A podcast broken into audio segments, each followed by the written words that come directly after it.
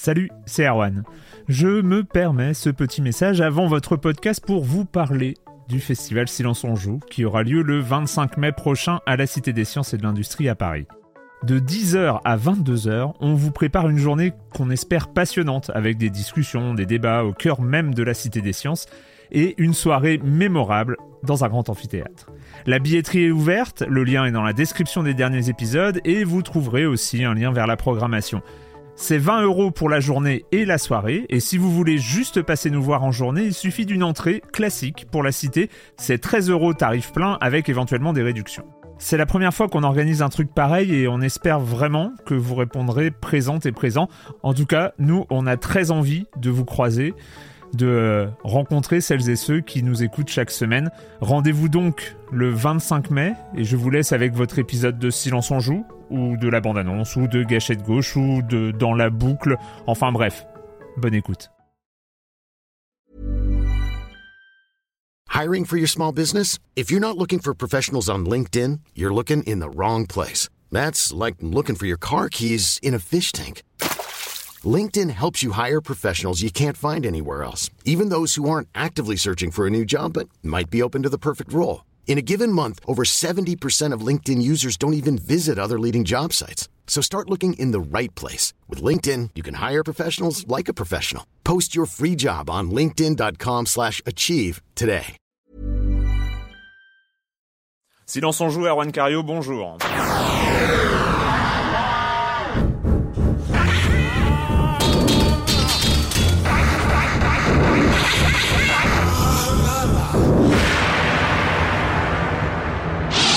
Aujourd'hui, on commence une série de deux émissions où on va récapituler cette euh, belle année 2007 pour le jeu vidéo. Et donc, euh, pour cela, j'accueille, euh, comme d'habitude, Clément Apap de Gamecult.com. Bonjour. Et Patrick Helio de Rogamer. Bonjour Patrick. Bonjour. Et nous accueillons un troisième, un troisième larron, un, notre invité secret de, que j'avais annoncé la semaine dernière, donc qui est Eric Viennot, donc de, du studio Lexis Numérique, bonjour. Euh, bonjour Eric, et euh, créateur de In Memoriam, plus récemment Expérience 112, et euh, Alexandra Lederman, et puis plein, plein, plein d'autres choses, l'oncle Ernest, enfin bon, on aura l'occasion de les reciter. Donc on va faire, euh, comme je l'ai dit, une série de deux émissions où on récapitulera un peu l'actualité, les jeux de l'année. Mais on va commencer parce qu'on a la chance d'avoir Eric avec nous par euh, un peu euh, comment Lexis numérique et toi vous avez vécu cette année 2007. Alors c'est quoi les faits marquants pour Lexis? Alors pour moi personnellement, ça a été une année de transition. Je parle là en tant qu'auteur, créateur de, de, jeux, puisque j'ai sorti Memoriam en 2006. Et euh, c'est une des premières années, voilà, Immemoriam 2, oui, oui bien mm. sûr. Et c'est une première année où j'avais pas de production euh, à suivre en tant qu'auteur. Mm. Donc j'ai j'ai la chance d'avoir heureusement dans mon équipe euh, plein, bah, plein de talents, et mm. notamment euh, Nicolas Delaille, qui lui travaillait depuis plusieurs années, enfin travaille depuis une dizaine d'années avec moi. Il était game designer sur les Oncles Ernest et depuis quatre ans, il travaillait sur Expérience 112 qui est sorti en octobre. Oui. D'ailleurs, ça a été l'un des jeux dont on a parlé ici. Voilà, il a eu un assez bon accueil euh, au niveau de la presse. C'est vrai que c'est un jeu un peu innovant, un peu un ovni. Mm. Et euh, au niveau des, des ventes euh, également, ça s'est assez bien passé puisque le jeu a été dans les classements des, des meilleures ventes PC. donc pour l'instant, on a on a un bon retour sur la France. Pour l'instant, le jeu n'est sorti qu'en France, donc on attend de voir comment ça va marcher dans d'autres pays notamment en Allemagne où euh, d'une manière traditionnelle c'est un pays qui est assez tourné euh, vers les jeux d'aventure et aux États-Unis surtout parce que là aussi on a un public de, de pour ce style de, de jeu. D'accord. Voilà et indépendamment de l'expérience 112 qui était un peu notre gros jeu euh, de l'année. La grosse production Lexis. voilà, on a alors un jeu qui était en production qui est sorti en Allemagne, un jeu sur DS très innovant, très sympa et donc qui, a, été, euh, qui a été développé par une sommité de la culture voilà, euh, de, jeux vidéo française. Oui, depuis deux, deux, ans, on travaille en collaboration avec euh, Paul Cuisset. Donc Paul hmm. Cuisset, pour le présenter, pour ceux qui le connaissent pas, c'est un, un, dinosaure du jeu vidéo voilà. français. J'osais pas le dire comme ça, mais oh, il l'accepte. Hein, il a travaillé notamment sur les voyageurs du temps, sur Flashback, hmm. sur Darkstone, Motoracer, donc euh, à lui tout seul, je crois qu'il a vendu des millions de jeux. Euh, si vous, avez, si vous avez moins de 20 ans, euh, vous ne connaissez rien. Voilà, et en fait, bah, il a eu une fin difficile avec Delphine Software, le studio qu'il dirigeait il y a, il y a 4-5 ans.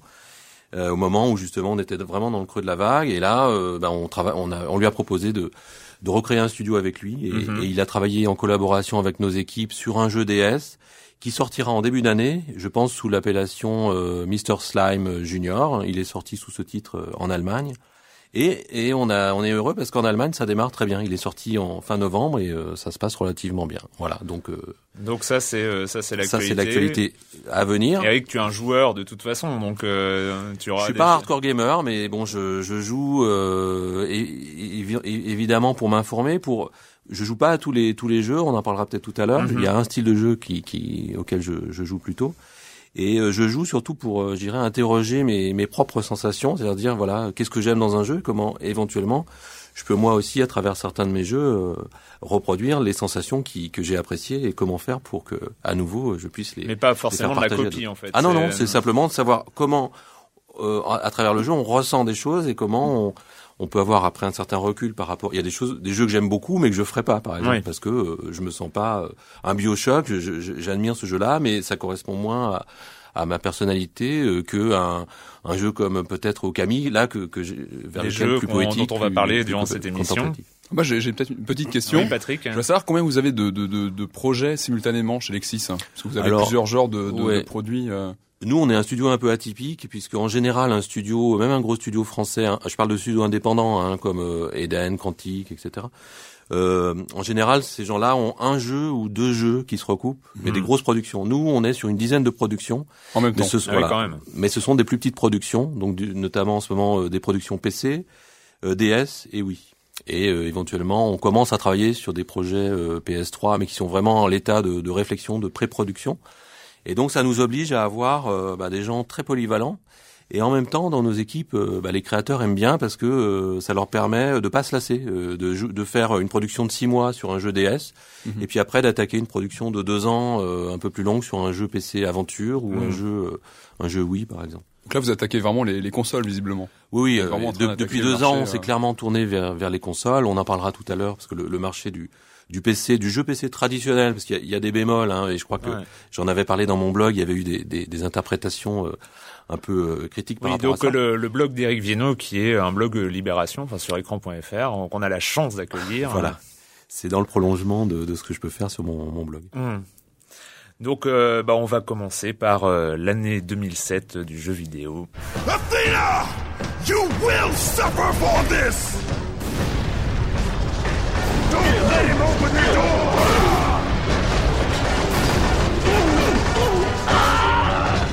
Et oui, l'année 2007 commence euh, très très fort. Euh, on n'est pas encore sur ce qu'on appelle ou qu'on a appelé la next gen. C'est euh, sur PS2, un des derniers grands jeux PS2, God of War 2. Donc euh, suite très très attendue, euh, on retrouve Kratos euh, qui descend de son piédestal de dieu de la guerre et qui retrouve les humains et qui retrouve la mission. Donc God of War 2 c'est quand même quelque chose de marquant, Clément? Ah tout à fait, c'est c'est un jeu qui déjà est basé sur sur les bonnes bases du premier. Mmh. donc il, il arrive il arrive vraiment à les à les faire ressortir. God of War 2 c'est intéressant, c'est le jeu d'action par excellence et ce qui est intéressant dans un jeu plus que dans sa technique parce que là, il hmm. vraiment, il prend vraiment la quintessence de, des capacités de la PlayStation 2, il les pousse à, son, à leur maximum. Mais ce qui est intéressant, c'est que c'est un jeu qui pille énormément euh, dans toutes les références du jeu d'action, mais qui réussit à créer son propre style, tout en bestialité, en violence. Donc c'est un jeu déconseillé au moins de C'est vrai que le premier God of War, on l'avait comparé à Prince of Persia, à d'autres titres. Et à beaucoup, beaucoup de titres. Hein, beaucoup, beaucoup de titres. Mais ce qui est très intéressant, depuis longtemps, euh, les jeux sont sont voilà, ils sont divisés en niveaux et à la fin il y a un boss. Là dans God of War, il la marque de God of War, c'est que il y a toujours des boss, il y a toujours des scènes d'anthologie mm. et il y a un rythme vraiment effréné. Et ce qui est voilà, c'est un jeu en tout cas nous qui, qui, nous a beaucoup plu. Ce qui est intéressant, c'est que, Sony a réussi à créer une marque. Euh, donc qui, qui, est devenue aujourd'hui vraiment emblématique de ces de ces consoles en fait. Mm. On attend euh, là le prochain God of War sur PS3 de de voir ce que ça va donner. Qui a été annoncé euh, cette année d'ailleurs. Le deuxième, c'était vraiment ouais, un tour de force sur la PS2, qui, comme tu disais, exploite vraiment la, la console. Donc, euh, effectivement, on attend aussi une version PSP qui a été annoncée. On n'a pas eu trop trop d'infos pour l'instant. Donc, euh, en tout cas, une vraie marque. C'est devenu une grande marque. Une marque qui, qui, est née que la génération PS2 et qu'on attend vraiment de voir Toi, Eric, je crois que tu avais quelques réserves quand même sur God oui, of War. Oui, je suis un peu hein. plus réservé, euh, surtout concernant l'esthétique de, de, ce jeu. Comme l'a dit Clément, euh, il y a euh, un espèce de melting pot qui, euh, qui est intéressant. C'est un jeu très rythmé, qui a un très bon euh, gameplay, mais souvent les gens le citent comme un, un jeu de référence au niveau du graphisme. Moi, je trouve que c'est c'est à la limite du kitsch, quoi. C'est un peu grandiloquent et euh, on m'avait dit d'ailleurs, j'avais pas j'avais pas joué au 1 et on m'avait dit mais joue au 2, toi qui aimes bien Shadow of the Colossus par exemple. Ah. Et je dois dire que euh, Ah oui. et je dois dire que il faut changer d'avis là. voilà et, et, que entre les deux, il y a effectivement des références dans le style, enfin les, les, les colosses, enfin le côté un peu Mm. monumental. Mm. Mais les gameplays, ouais, sont complètement. Et les gameplays, euh, mais euh, c'est pas du tout le même traitement. Et évidemment, je me sens beaucoup plus proche d'un Shadow of the Colossus mm. pour plein de raisons que d'un God of War. Parce que ce qui est amusant, c'est qu'on n'attendait rien du tout du premier God of War quand il ouais. est apparu. On, pas grand chose. C'était un peu un ovni euh, ouais, ouais, qui arrivait comme ça. Euh, bonne surprise. La première actualité de cette année 2007, c'est en février que ça a été annoncé. L'industrie du jeu vidéo français l'attendait quand même depuis un bail. Hein. Nous, on l'a on suivi pendant longtemps. Euh, cette histoire, c'était un peu l'arlésienne. C'était le crédit d'impôt. Donc, en fait, le crédit d'impôt, c'est pour aider à la pré-production des jeux et euh, financer une partie de la pré-production des jeux sur le modèle évidemment en, ligne de mire. Il y a le Canada, hein, le, Québec, qui avec des euh, des allègements fiscaux de cet ordre-là ont réussi à réussi à attirer euh, les plus grands éditeurs d'aujourd'hui. Hein, Montréal, on sait très bien, Electronic Arts, Eidos, Ubisoft surtout. Euh, donc euh, toi, Eric, je suppose que tu as suivi de très très près cette histoire de crédit d'impôt. Oui, de très près, puisque j'ai été euh, plusieurs fois consulté euh, en tant que entre guillemets expert. Euh, j'ai été reçu par le ministre, voilà. Donc j'ai suivi ça, ça a été un rebondi, enfin un feuilleton à rebondissement dont euh, je je veux pas dévoiler tous mmh, les tous bah, les aspects, c'est un petit peu euh, diplomatiquement euh, compliqué, je dirais. C'est une excellente nouvelle hein, pour pour être bref, je dirais effectivement qu'on l'attendait depuis très longtemps, que ça nous remet dans la course, comme disait l'autre jour Yves Guillemot dans une interview, c'est un, un, second souffle, c'est-à-dire qu'il y a eu une industrie du jeu vidéo française dans les années 80 qui était florissante. Et à nouveau, on sent même avant euh, avant le, le crédit d'impôt, on, on, voyait la Game Connection quand même les, les petits studios qui arrivent, une espèce d'énergie euh, qui Ouais, arrive, notamment avec, euh, on en parlera tout à l'heure, mais l'arrivée de la, la Wii, de la Mm. DS, des consoles qui sont plus euh, dimensionnées pour des plus petits studios. Donc c'est une excellente nouvelle. Alors après, il y a plein de bémols. C'est vrai que voir des critères comme euh, le patrimoine euh, là-dedans, Voilà. euh, c'est vrai fait, que la, la- peu- Commission européenne a accepté l'idée de crédit d'impôt la semaine dernière, mais euh, il y a 20 points et pour qu'un jeu euh, réussisse à avoir les, les, le- ce crédit-là, il faut qu'il ait 14 sur 20. Voilà. Voilà. D'accord. Mention, euh, mention quoi? Mention assez bien au bac? Mention très- ou mention bien. relative, je crois, à la culture européenne, c'est ça Pas forcément. hein. Après, c'est un euh, système de points, donc on peut être mauvais, on peut peut-être faire une histoire qui se passe euh, aux États-Unis, Mmh, à l'étranger, mais on qui, sera- on euh, perdra 5 points, donc on fera se rattraper sur le reste. Euh, Concrètement, il s'élève à combien en fait ce crédit d'impôt? Il Alors, consiste en on quoi a, exactement? On a euh, 20% des, des, des, des charges de- liées à la production qui sont donc euh, qui seront déduites du crédit du- des Mhm. impôts euh, qu'on qu'on doit payer ou, ou qui seront avancés si on ne paye pas d'impôts. Euh, donc c'est important. C'est un peu moins important que ce que ont les studios à Montréal puisque eux ils sont à 30%. Ouais. D'accord. Et c'est plafonné à 3 millions d'euros. Bon, mais 3 millions d'euros pour un studio comme Lexis Numérique qui va faire, je crois, cette année à peu près 5 millions d'euros, euh, c'est c'est déjà beaucoup. Ouais, ça nous laisse la possibilité d'aller sur des consoles nouvelle 3, génération. 3 millions, 20%, donc ça veut dire que le jeu total doit être de 15 Voilà, millions d'euros. Voilà, quoi. exactement. Donc ça laisse de la marge. Et même, et même, je pense que ce qui est une très bonne nouvelle, c'est que même Ubisoft va pouvoir bé- bénéficier de cette aide-là et des studios très créatifs comme celui de, de Montpellier avec Michel Ancel, qui sont exactement dans euh, les critères, parce que Michel Ancel fait des jeux scénarisés, euh, voilà. Donc euh, eux aussi pourront en Moi, Il y a, il y bénéficier. a- il y a- un peu ça- une question euh, qui, qui vient à l'esprit, c'est ce que tu as dit d'ailleurs, c'est euh, c'est que en fait ce crédit d'impôt, l'idée est lancée depuis 2002, c'est l'idée l'année un peu noire pour l'industrie française 2001-2002, et, euh, et à ce moment-là, l'industrie était complètement euh, ravagée, mis à part quelques studios qui, euh, qui réussissaient à survivre. Mais comme tu l'as dit, avant même que le crédit d'impôt arrive, on a l'impression quand même que l'industrie française va bien en ce moment. Il y a plein de créations, il y a plein de nouveaux studios, des jeux Oui, qui vendent je- bien. Et et est-ce que ce crédit est finalement euh, nécessaire? Oui, oui, il est nécessaire parce qu'on voit aujourd'hui les budgets de production euh, qui, qui, qui continuent à augmenter. On Mm. voit la concurrence arriver des pays de l'Est. La, la concurrence asiatique. Donc, euh, je crois que ça arrive justement au bon moment, ou au moment où des, des, des studios comme nous ont survécu, se sont structurés, sont mmh. prêts maintenant à attaquer des grosses productions. Et vous savez, quand on, on doit discuter avec Electronic Arts ou euh, Ubisoft ou avec une major compagnie euh, américaine, eh bien, ils, ils, voient quand même euh, si quand ils vont confier un, une grosse production à un studio, si ce studio est capable de durer encore deux ans et, et, et cette aide va les va les rassurer il à ce niveau-là. Il est accordé à quel moment en fait le crédit? À quel moment vous savez c'est bon pour tel projet? Il est accordé au début de la production, c'est-à-dire qu'il y aura des milestones un... et dès qu'on va lancer la production, c'est vraiment une aide à la production qui va permettre aussi au studio de, de conserver euh, leur, la propriété intellectuelle dans certains cas de, de certains jeux. Et ça aussi, c'est une bonne chose, euh, parce que c'est un des problèmes qu'ont les studios indépendants euh, aujourd'hui.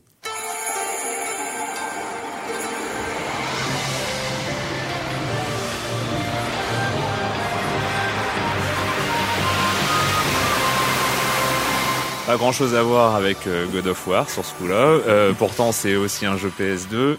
Euh, Okami, donc euh, un jeu à, à l'esthétique assez bluffante. Et là, on parle plus de kitsch. Hein. Euh, Eric, c'est c'est ton jeu de l'année. C'est euh, oui, c'est un peu contradictoire, mais pour moi, Okami reste le jeu de l'année. Pourquoi? Parce qu'en fait, ce que j'attends d'un jeu vidéo, alors moi je suis d'une génération pas comme vous qui êtes des vrais gamers, moi je suis je suis plus d'une génération qui vient de la littérature du cinéma.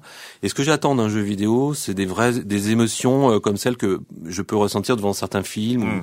ou, devant en lisant certains romans. Et, et Okami pour moi, ça a été ça, ça a été vraiment un jeu qui m'a transporté un peu comme un, un peu plus tôt Ico ou Shadow of the Colossus dans un univers euh, féerique euh, avec des émotions très fortes qui, qui, qui m'ont vraiment euh, que, que j'ai qui m'ont envahi pendant mmh. plusieurs semaines et vraiment chapeau quoi c'est graphiquement c'est somptueux c'est un jeu en plus qui est, qui, qui n'est pas contemplatif qui est très rythmé ouais. qui a beaucoup oui, d'action c'est pas, pas juste un beau jeu à regarder qui a même il y a des scènes assez humoristiques enfin mmh. c'est un jeu qui a un éventail euh, très très large et, euh, et, et à l'époque sur mon blog j'avais dit on, on, le verrait il a anticipé presque la Wii puisqu'il a été fait il a été lancé mmh. sur la PS2 et, et, il a un gameplay qui correspond complètement à la Wii et apparemment il, il va sortir prochainement Wii, hein. sur Wii. Tant euh, mieux. Au, au Camille, euh, Clément. Bah coup de cœur aussi. Hein, vraiment là, je rejoins totalement Eric euh, sur le jeu. C'est un jeu qui est, qui est, qui est extrêmement juste dans ce qu'il est. Euh, juste pour rappeler un peu le, la fonctionnalité, c'est une sorte de Zelda dans la fonctionnalité. C'est-à-dire que c'est mm. un action-aventure, mais qui est porté par une esthétique sublime. Ça va au-delà en fait du de l'hommage au, au, Japon, à l'art traditionnel japonais. Il y a une esthétique d'estampe qui est assez hallucinante. C'est vraiment un jeu qui, voilà, moi, moi, il m'a, il m'a vraiment parlé. C'est euh, moi aussi un jeu que je mettrais vraiment au firmament cette année 2007. Mm. Et c'est un jeu très intéressant aussi parce qu'il montre que le jeu vidéo, c'est pas que le pam pam boum boum, euh, le jeu, le jeu d'action euh, destiné à l'adolescent. Mais nous on le savait déjà. Nous on le savait déjà, mais c'est c'est un jeu, c'est un jeu terriblement intéressant. Ce qui est un petit peu dommage, c'est qu'il s'est pas vendu euh, de manière euh, de manière aussi phénoménale euh, qu'il l'aurait mérité. Ouais, ce qu'on avait déjà noté sur Patrick, les, hein. les précédentes productions donc du, du studio à l'intérieur de Capcom qui s'appelait Clover Studio. Voilà, euh, qui a fermé qui a, depuis. Qui a fermé malheureusement, qui ouais. avait signé des jeux comme Beautiful Joe ou euh, des jeux aussi qui avaient une vraie une vraie ah. signature graphique, hein, qui avait vraiment une une marque qui malheureusement n'ont pas mais donc d'où euh... l'intérêt du crédit d'impôt pour certains types de production. on y revient et euh, c'est vrai que donc Okami on l'attend sur Wii, c'est vrai aussi que sur bah, Wii, les, jeux, les, jeux se vendent bien aussi sur Wii, donc c'est aussi peut-être quelque chose qui peut bénéficier. Oui, ça peut lui donner une audience euh, beaucoup plus grand public. C'est vrai que c'est un jeu qui est resté un peu confidentiel parce que sur la Wii il touchera un public euh, plus large et c'est une bonne nouvelle. Autre actualité de 2007, c'était en fin mars, je crois. Alors évidemment si je me trompe, tout le monde va me tomber dessus, mais là j'ai pas mes notes. c'était le lancement, l'arrivée de la PlayStation 3 en France, euh, une arrivée euh, en grande pompe, euh, mais en, à côté de ces pompes en fait. Hein, ah, totalement à côté, une arrivée. Clément, on s'en rappelle. Une arrivée catastrophique. Et ce qui était intéressant, c'était alors que c'était Sony, hein, mm. quand même le gros du marché, le leader du marché hein, sur la, sur la, avec la PlayStation 2 à l'époque. En Europe, la console a été reportée, encore reportée, re-reportée. Donc on se demandait quand est-ce qu'on allait la voir. Et ce qui était intéressant aussi, c'était la soirée du lancement, qui était une catastrophe absolue. Euh, tellement une catastrophe que même les, on va dire, les journaux traditionnels, hein, sur LCI, je me rappelle ouais. très bien, ils annonçaient ça comme une catastrophe. Donc, ce qui était quand même assez intéressant, il y avait personne, il y avait. Un... Ah ouais, la, la, soirée en elle-même a marqué parce que marketing, ouais, peu de consoles vendues, euh, peu de personnes qui faisaient. La, la, En fait, on avait les images de la sortie de la PS2 sept ans auparavant. Mm Et on n'a pas du tout retrouvé ça. Maintenant, il faut faire attention. C'est vrai que la, la, console a plutôt bien marché au lancement. On avait eu des chiffres dans la semaine qui suivait où finalement les, les ventes étaient loin d'être ridicules. Et aujourd'hui, on voit. Mais il y, avait une attente aussi au moment même. Et voilà, en fait, c'est la marque, la fameuse marque PlayStation qui fait qu'il y a toujours, ça cristallise toujours beaucoup d'attentes. On, on est toujours très, euh, on observe toujours ce qui va se passer du côté de Sony. Et là, effectivement, la soirée n'a pas été du tout réussie. Maintenant, la console a bien démarré depuis. Euh, depuis la baisse de prix, on voit que ça, ah, ça marche plutôt bien. Oui, depuis la baisse de prix. Moi, je, ouais, c'est vrai que le lancement était pas fantastique non plus. La console était à 600 euros. Elle se vendait correctement, mais c'était largement en dessous des prévisions euh, vraiment de, hmm. des gens de chez Sony. C'était en dessous de la Xbox, c'était en dessous, en dessous de la Wii. Mais c'est vrai que fin d'année, elle, se rattrape quoi. Fin d'année en France, avec, avec, quand même une jolie baisse de prix, une jolie baisse de, prix de 600 à 400 euros. Et euh, voilà, aujourd'hui, je crois que d'après mes, mes sources, il se vend en France euh, en 3 PS3 pour une Xbox 360. donc, donc euh, c'est en cours, en cours de rattrapage. Mais pour 20 oui, pour 20 oui. Bah, Sony, je crois, affirmait pouvoir dépasser les 500 ou 600 000 exemplaires de PS3 vendus en France pour la fin d'année en fait. Hein. Je, je, pense que ça va être distribué parce que Sony, ils en sont à 350 là, donc bon, il mhm. faut espérer pour eux qu'ils vont arriver à à atteindre ce chiffre. Que dois-je faire de celle-ci, Aphrodite? Elle ne reste pas en place Je veux les rendre plus belles, mais c'est toujours un échec Wow. Donc ça c'est euh, on, arrive déjà au, deuxième semestre hein. on est euh, on est fin août une VF réussie là visiblement une, une VF, assez hein. réussie c'était BioShock donc ça euh, c'était un un peu la rentrée euh, du jeu vidéo. Hein, c'est fin août, on est fin août et euh, tout le monde attendait Bioshock et personne n'a été déçu. Euh, surtout pas toi, Clément, tu nous en as déjà perdu parler. surtout, surtout pas moi, en effet. c'est vrai que c'est un jeu qui, pour moi, Okami, voilà, pour moi il y a Okami Supreme Commander à Bioshock. Bioshock, c'est celui qui m'a le plus parlé. J'y joue plus, enfin je l'ai fini deux fois, voilà. J'y joue plus aujourd'hui, mais il restera dans mon univers personnel. C'est un jeu c'est un jeu qui paraît hors du temps, c'est un jeu qui à la fois mêle une esthétique sublime avec un gameplay intéressant et surtout une histoire. La, le, le mélange du gameplay de la narration, pour moi, elle a été poussé à son paroxysme. Et pour moi, justement, même si je suis un, un gamer, c'est vraiment le jeu qui fait que je joue aux jeux vidéo et que je joue aux vidéos en plus de lire ou d'aller au cinéma, etc. C'est que c'est une expérience pour moi qui était unique et voilà, et j'y pense encore et c'est un jeu qui m'a vraiment marqué. T'y penses encore J'y pense encore. c'est beau. Et, et euh, bon, on ne demandera même pas de trouver un défaut à Bioshock. Hein. C'est, c'est même si, pas la peine. Si, si, il y en a. Non, il y en a. Il y en a, mais voilà. C'était, c'était pas le but. C'est secondaire. Eric, Bioshock, t'en, t'en as pensé quoi? Moi, bah, énormément de, de bien. Ce qui, me, ce qui me rassure justement, c'est que c'est un jeu de nouvelle génération. C'est-à-dire avec quand même une grosse artillerie, euh, une grosse équipe, une grosse production. Et en même temps, j'y vois une vision d'auteur, quelque chose à laquelle je suis beaucoup attaché. C'est-à-dire, on sent vraiment euh, une patte, quelqu'un qui a eu euh, une vision, qui est allé au bout de son, son truc, qui a eu euh, énormément et qui de liberté. a contrôlé et qui a contrôlé cette vision voilà. dans le développement aussi. Voilà, important. Un, un, créateur qui s'appelle Ken Levine, hein, qui, qui est un créateur américain et euh, qui euh, voilà qui a eu l'audace d'aller de faire un jeu d'ailleurs assez étonnamment assez français avec dans, dans, le graphisme tout au moins un des références avec la French Touch. Voilà, euh, des références. Alors, chaque fois qu'on montrait un jeu dans euh, il y a quelques années dans ce style de graphisme, les éditeurs et notamment les éditeurs français nous disaient "Oh, c'est trop français, euh, c'est trop clair obscur, c'est Jules Verne, vous allez intéresser que les Français." Et pourtant, ce jeu, je crois, a bien marché même dans enfin dans, très, très bien marché, dans hein. pas mal de pays, donc c'est mm-hmm. plutôt rassurant. Patrick, Bioshock, c'est une sacrée expérience. Clairement une date, ouais, on en avait déjà parlé. Moi, ce qui m'avait vraiment frappé, c'était la façon dont le, le joueur était lui-même mis en scène dans le jeu. Et je pense que ça, c'est une thématique qui te, qui te parle notamment, Eric, oui, sur la façon d'investir le joueur dans son complètement. C'est-à-dire que effectivement, tous les jeux euh, que j'ai créés, j'essaye de de faire en sorte que le joueur euh, se retranche pas derrière un personnage ou quand il se retranche derrière un personnage, euh, qu'il soit pris à partie par rapport à à ce qu'il fait, notamment une des questions euh, qui, est récurrente dans cette industrie, c'est la question de la violence, savoir est-ce que euh, finalement euh, ce que je fais là, il y avait, c'était d'ailleurs quelque chose qui m'avait beaucoup frappé sur Shadow of the Colossus, c'était le moment où où ces colosses s'abattaient, on se disait mais finalement on avait une espèce de, de mélancolie ah et de, on se disait mais est-ce que j'ai eu Shadow, raison Shadow of the Colossus c'est eh ben, impressionnant. Dans Bioshock c'est traité différemment, mais il y a aussi cette question de la violence, ces, ces petites filles qui, qui vous supplient, mais est-ce que c'est des qu'est-ce qui se cache derrière La question est-ce que je fais bien ou non, voilà. et c'est très rare dans le jeu vidéo. Oui, oui. Ça, Bioshock l'a fait. Et c'est vrai que même en tant en tant que joueur, euh, qui on a on a passé nos 18 ans depuis très longtemps, mais c'est vrai que ce, ce, passage de la petite fille où on a quand même le choix entre la transformer en verre machin et absorber tout son pouvoir et la laisser vivante, c'est c'est quand même un questionnement qu'on avait pas vu rarement dans voilà. vidéo. Et, et c'est vrai qu'aujourd'hui, Clément vient de le dire, les, les, les plus vieux gamers ont une 30 30 35 ans, donc ils ont envie justement qu'on leur parle comme des adultes et pas comme des, des gamins attardés. Et c'est vrai que on voit arriver ce genre de jeu, et, et, moi je, je, suis le premier à, à, dire aux éditeurs mais regardez, euh, enfin bon, il n'y a pas de raison que ça marche pas. Il faut arrêter de dire euh, que euh, l'industrie du jeu vidéo est encore faite pour les 15-20 ans, les adolescents boutonneux. Quoi. Non. Et donc euh, maintenant, on va accueillir, euh, comme chaque semaine, même en cette fin d'année, on va accueillir Monsieur Fall de TrickTrack.net et sa chronique euh, Jeux de société. Bonjour Monsieur Fall. Bonjour mon cher Arwan. Noël, le sapin, les cadeaux au pied du sapin, le regard heureux d'un enfant découvrant un jeu de société. Et là, souvent, c'est le drame. L'enfant veut jouer avec ses parents et les parents, à contre-cœur, acceptent, il faut bien, ils savent qu'ils vont s'ennuyer, mais il faut bien jouer au jeu de société qu'en faire à son enfant. Et moi, je dis stop. Je dis stop, je dis c'est terminé. Il y a des jeux maintenant qui proposent des amplitudes d'âge assez monstrueuses. Il suffit de regarder du côté de Marrakech, un jeu signé Dominique Erard aux éditions Gigamic. Marrakech, on peut l'appréhender dès l'âge de 6 ans. Eh oui. Et y prendre plaisir malgré tout à 10, 14, 15, 22, 33, 74 ans sans aucun problème. Marrakech vous propose de devenir un marchand de tapis. Vous avez un plateau de jeu que vous allez poser au milieu de la table qui va représenter le souk. Chaque joueur va avoir des pièces au départ qui vont représenter son capital argent et vous allez avoir des tapis à votre couleur, chaque joueur ayant sa propre couleur.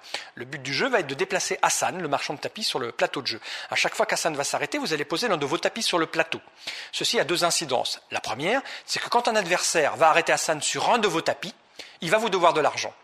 La deuxième incidence, c'est qu'à la fin de la partie, plus vous avez de tapis visibles sur le plateau, plus vous allez marquer de points. L'objectif étant bien sûr de recouvrir les tapis adverses. Et vos adversaires vont essayer de recouvrir vos propres tapis. C'est un jeu qui demande à la fois un petit peu de stratégie, un petit peu de diplomatie, mais aussi euh, de la nonchalance, puisque euh, bien sûr la mécanique est simple. Vous jetez un dé, vous bougez à San et vous prenez la décision de poser votre tapis dans tel sens ou dans tel sens pour couvrir les adversaires. C'est un jeu simple, un jeu familial. Quand je dis familial, c'est vraiment, vraiment euh, assez stupéfiant de voir à quel point ce jeu peut fonctionner aussi bien à 6 ans qu'à 50 ans. C'est le, point le plus, le plus marquant. Et pour tout vous avouer, j'ai même joué avec mes copains super hardcore gamers du, du vendredi soir. On a pris grand plaisir. On s'est fait couiner les uns les autres en se recouvrant de nos propres tapis. Je vous rappelle le nom du jeu, mon cher Erwan, c'est Marrakech, Dominique Erard, chez Gigamic. Un jeu que vous allez trouver dans les boutiques spécialisées autour de, de 30-35 euros. Joyeux Noël, à la semaine prochaine, mon cher Erwan. À la semaine prochaine, Monsieur Fall. Euh, autre actu de l'année, on revient un peu dans le temps. On est euh, début juillet et euh, c'est le 3, donc là le grand raout du jeu vidéo à Los Angeles. Sauf que si je me rappelle bien, Clément, donc tu y étais et de ce, de là-bas, sur place, tu as écrit un article qui se titrait comment? Le 3 est mort. Ah oui, quand le 3 est mort et, et c'est le moins qu'on puisse dire. C'était une pas une catastrophe apparemment pour les Américains puisque il avait perdu sa dimension internationale pour devenir euh, euh, vraiment américain. Euh, on se rappelle les années précédentes, c'était un peu l'équivalent du, enfin, en termes de surface, hmm. de la porte de Versailles. Donc c'était c'était assez énorme. Il y avait tous les éditeurs qui étaient là, tous les éditeurs mondiaux étaient là. C'était une grande machine quand même. Hein. Une grande grande machine qui coûtait très cher à tout le monde. Et apparemment, ce qui s'est passé, c'est que ça avait coûté très trop cher pour certaines personnes influente pour certains et gros surtout, éditeurs. Et surtout quand ça coûte très cher et qu'on se gaufre complètement, euh, comme euh, Sony, on Notamment, peut le dire. Entre autres, enfin, entre autres, euh, entre autres hein, c'était pas les seuls. Hein, mais c'est euh, c'est vrai qu'on se rappelle le 3 2006 où la, la, la, la, la, session Sony présentation de la PlayStation avait eu des échos assez moyens en mm, fait. Mm, hein. mm, et en fait, ce qui s'est passé, c'est que donc ils ont réduit, ils ont voulu faire un événement à taille humaine le problème, c'est que déjà de façon logistique, pour juste schématiser, c'est un peu comme si on devait aller à Gare du Nord pour certaines choses et après à Marne-la-Vallée. Ah Voilà, donc c'était pas non plus, voilà, il y avait, on devait faire une demi-heure, une heure de trajet pour aller d'un hôtel à l'autre, aller au convention center, donc c'était problématique au niveau logistique. Et surtout il n'y avait pas tout le monde. Euh, beaucoup d'éditeurs étaient pas là. Le 3 c'était aussi un il y avait tous les éditeurs qui étaient présents. Il y a aussi tous les petits qui étaient là. Et il y avait aussi les développeurs et les développeurs. Et là cette année c'était terriblement restreint. Et apparemment euh, l'année prochaine ça devrait changer. Ça devrait peut-être aller soit à Las Vegas soit à New York pour un événement qui devrait remonter en puissance. Et là, tu titreras euh, le 3 est de retour. Le 3 est de retour.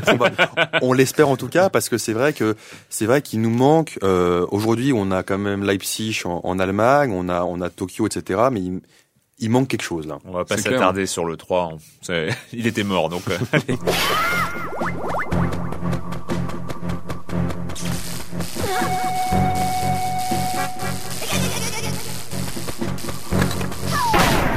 Et donc cette année, on a retrouvé euh, Link, le lutin vert, euh, sur la console DS. Donc c'était pour Zelda Phantom Hourglass, Hourglass, Hourglass, Hourglass. Bon, j'y arriverai pas. Donc c'était quand même un, des grands jeux pour la DS cette année. C'était le retour de Link. C'est un vrai, vrai Zelda. Patrick. Ouais, super innovant, plein de bonnes idées. Ouais. Euh, bah, je trouvais que Nintendo avait vraiment euh, donné un peu l'idée de ce qu'on peut faire avec une DS en trouvant plein de petites astuces euh, avec l'utilisation bah, évidemment du stylet, du micro. Euh, on sent vraiment que c'est vraiment un appel de par rapport aux développeurs sur ce qu'on peut faire avec la DS. Mais d'ailleurs, en fait, euh, l'adaptation de jeux multiplateformes. Euh. en fait, c'est un peu l'antithèse de Zelda Wii, c'est-à-dire Zelda Wii où en final on se servait pas énormément de, la, de, la, Wii. Et là, on sent que le jeu là, c'est vraiment fait pour la DS. Exactement, hein. fait autour des différentes euh, caractéristiques de la console. Oui, parce que on, le rappelle, on, le, le, personnage, on le dirige qu'au stylet. Oui. Donc on le dirige pas à la, à la croix ou avec les boutons. Ça, ouais, ça un peu peur au début et en fait, ça marche plutôt bien. C'est un jeu qui, est, très intuitif. Il y a un pari euh, qui était de justement de faire un jeu euh, un jeu long sur des sur DS qui est pas évident. Euh. La plupart des jeux souvent c'est des je dirais des jeux euh, des, des, des, des, jeux d'arcade, enfin des jeux sur lesquels on va jouer une demi-heure. là, c'est vraiment un, un, pari un parti pris un peu osé de, de se dire on va on va jouer pendant pas mal d'heures. Euh, moi, je l'ai pas terminé et j'ai quand même déjà joué plusieurs heures. C'est sûr qu'ils ont, euh, ils maîtrisent bien leur console, quoi, on peut le dire. Hein, donc euh, ça, c'est toujours ça. C'était le point commun de Nintendo depuis des années. Des et ce qui m'a bien plu, c'est de revoir un peu. J'avais beaucoup aimé Wind Waker et de revoir cet univers. alors moi, je trouvais que Wind Waker avait plus de poésie, bon, parce que on était sur un plus grand écran, mm. parce que on était sur un voilier, là on est sur un bateau à moteur, enfin un moteur, voilà. Donc, mais il y a quand même plein de, de, choses euh, très très positives sur, sur ce qu'on pourrait dire sur ce jeu. Quoi. Un des gros événements de la rentrée, euh, c'était évidemment la sortie euh, du blockbuster de l'année. Hein. Il y en a eu d'autres, mais là, c'est si on doit en qualifier un de blockbuster, c'est celui-là, Halo 3. Là, on va pas parler du jeu, on en a déjà beaucoup parlé, mais plus de comment ça a été amené, comment Microsoft a imposé cette sortie-là comme étant une sortie majeure. Clément, tu t'en rappelles? Très bien. Ouais, euh, très bien. Qui, qui ne peut pas s'en rappeler euh, Des chiffres en bref 15 millions de dollars de développement, hum. ce qui est beaucoup, et 15 millions en marketing aussi, donc estimé. Estimé, voire estimé, plus. Voire plus. Hum. Euh, c'est vraiment euh, la machine marketing qui s'est mise en place depuis même avant l'annonce. Euh, je sais plus qui dit déjà chez Microsoft, mais voilà, on annonce à l'O3, il se vendra. Oui. Euh, quoi qu'on fasse, euh, le, rien que le chiffre, voilà, derrière derrière la marque. C'était c'était Shen Kim qui m'avait dit, euh, qui euh, il pensait qu'il suffisait de poser à l'O3 dans les étals pour que ça marche. Et il a pas tort. Mais, il a pas tort. Mais ils ont pas essayé. Hein. Ils ont pas essayé quand même, et il a pas tort. C'est vrai que euh, c'est intéressant. Le jeu est pas de mauvaise qualité, mais c'est intéressant de voir que un jeu de qualité correcte, de bonne qualité, avec un marketing calibré, euh, voilà, monstrueux, monstrueux, monstrueux et calibré. Euh, voilà, le, le, jeu marche, on entend partout on a entendu parler, c'était l'événement de la rentrée en tout Patrick, cas. Patrick, ça, ça, a fait vendre à 360 et Microsoft était bénéficiaire. Oui. Euh, maintenant, est-ce que ça a fait vendre beaucoup de Xbox 360 en plus? C'est la question. Euh, je pense que c'est un jeu qui a évidemment parlé beaucoup aux gamers, qui connaissent mm. évidemment tous Halo 3. Maintenant, voilà, la question, c'est est-ce que ça a rendu la console plus massivement grand public? Pour ça, est-ce que c'est un de ces titres qui permet de basculer vers le grand public? C'est pas évident. C'est pas vraiment le. C'est voilà, un euh, FPS. Malgré, comme tu disais, ouais, la couverture euh, marketing qui a été euh, phénoménale. Vraiment, on en a parlé vraiment partout. Et mais ça n'a forcément pas la, la, la puissance de, de, certains titres qui arrivent à couvrir tous les tous les publics. Hein. Eric. Hein. Non, c'est sûr que ça reste quand même un jeu de, de, de gamer. Maintenant. Peut-être que Bioshock a fait vendre plus de 360 que euh, probablement, 3, parce que Bioshock est plus original et j'ai pas mal autour de moi des collaborateurs qui m'ont dit je vais peut-être ah Bioshock euh, bah j'ai pas envie peut-être de le jouer sur PC parce qu'il faut hmm. acheter une, nouvelle config, euh, je vais peut-être m'acheter la la 360 à cette occasion quoi. Donc je n'ai pas de chiffres hein, là-dessus, mais peut-être. non, mais c'est vrai que Bioshock c'est mieux vendu sur 360 que sur PC. Oui.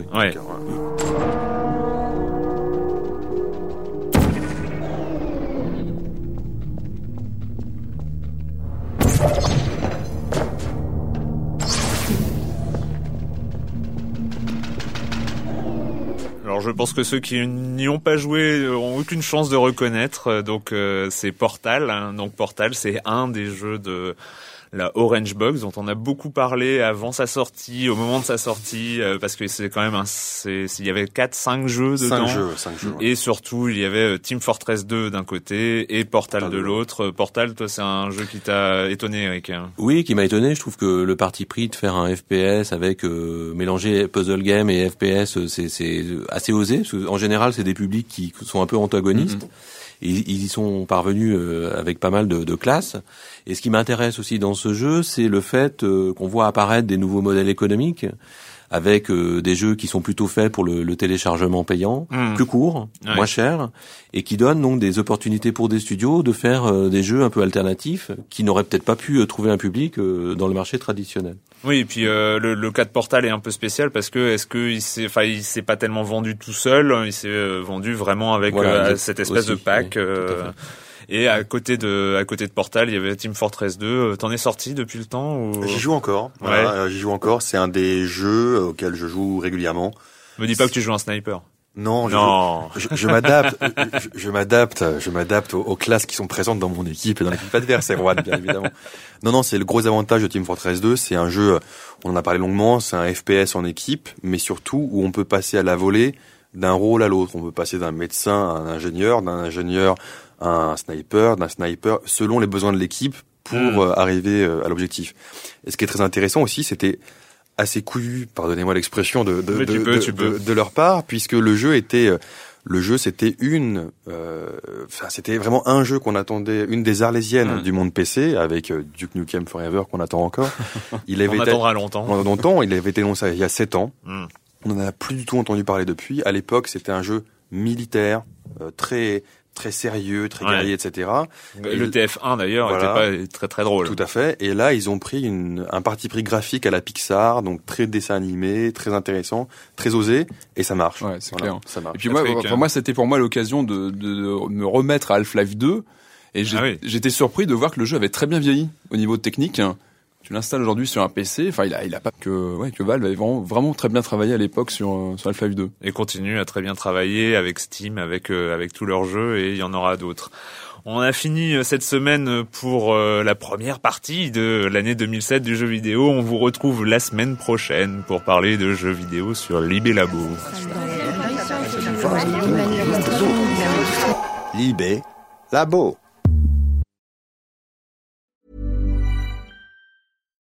When you make decisions for your company, you look for the no-brainers. And if you have a lot of mailing to do, stamps.com is the ultimate no-brainer. It streamlines your processes to make your business more efficient, which makes you less busy.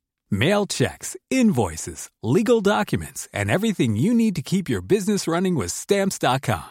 Seamlessly connect with every major marketplace and shopping cart Schedule package pickups and see your cheapest and fastest shipping options from different carriers. With rates up to 89% off USPS and UPS rates. And with the Stamps.com mobile app, you can take care of mailing and shipping wherever you are. Make the same no brainer decision as over 1 million other businesses with Stamps.com. Sign up with Code PROGRAM for a four week trial, plus free postage and a free digital scale. No long term commitments or contracts. That's stamps.com. Code program.